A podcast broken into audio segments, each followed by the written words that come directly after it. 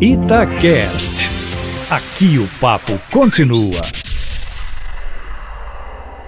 Ninguém poderia supor que o presidente da República rompesse com a orientação de seus médicos e desautorizasse o ministro da Saúde, Luiz Mandetta, ao sair ontem pelas ruas de Brasília e fosse comemorar, não se sabe o que exatamente, com os manifestantes que protestavam contra o Congresso Nacional e contra o Supremo Tribunal Federal, no que seria um ato de apoio simplesmente ao governo. Mas não foi. A manifestação, em princípio garantida pela Constituição da República, quando não prega contra outros poderes, foi contra o Congresso e o Supremo Tribunal Federal, e ainda pedia intervenção militar nos poderes da República. Mas o que supera tudo isso foi a súbita saída do presidente da República de sua residência oficial para juntar-se aos manifestantes com toques de mão, fazer selfies com telefones de terceiros, encostar em pessoas que protestavam, enfim, rompendo com todos os protocolos subscritos pelo seu próprio ministro da Saúde, na prática, o desautorizando, de forma que foi o pior exemplo que um presidente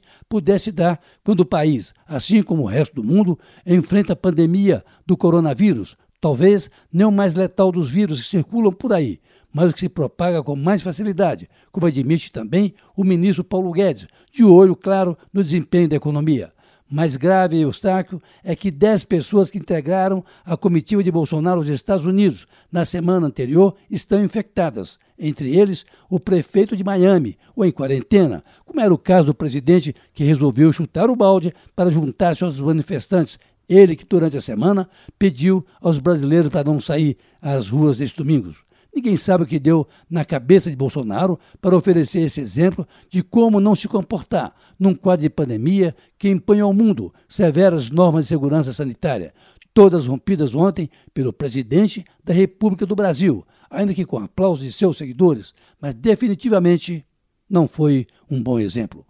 Carlos Lindenberg, para a Rádio Tatiaia.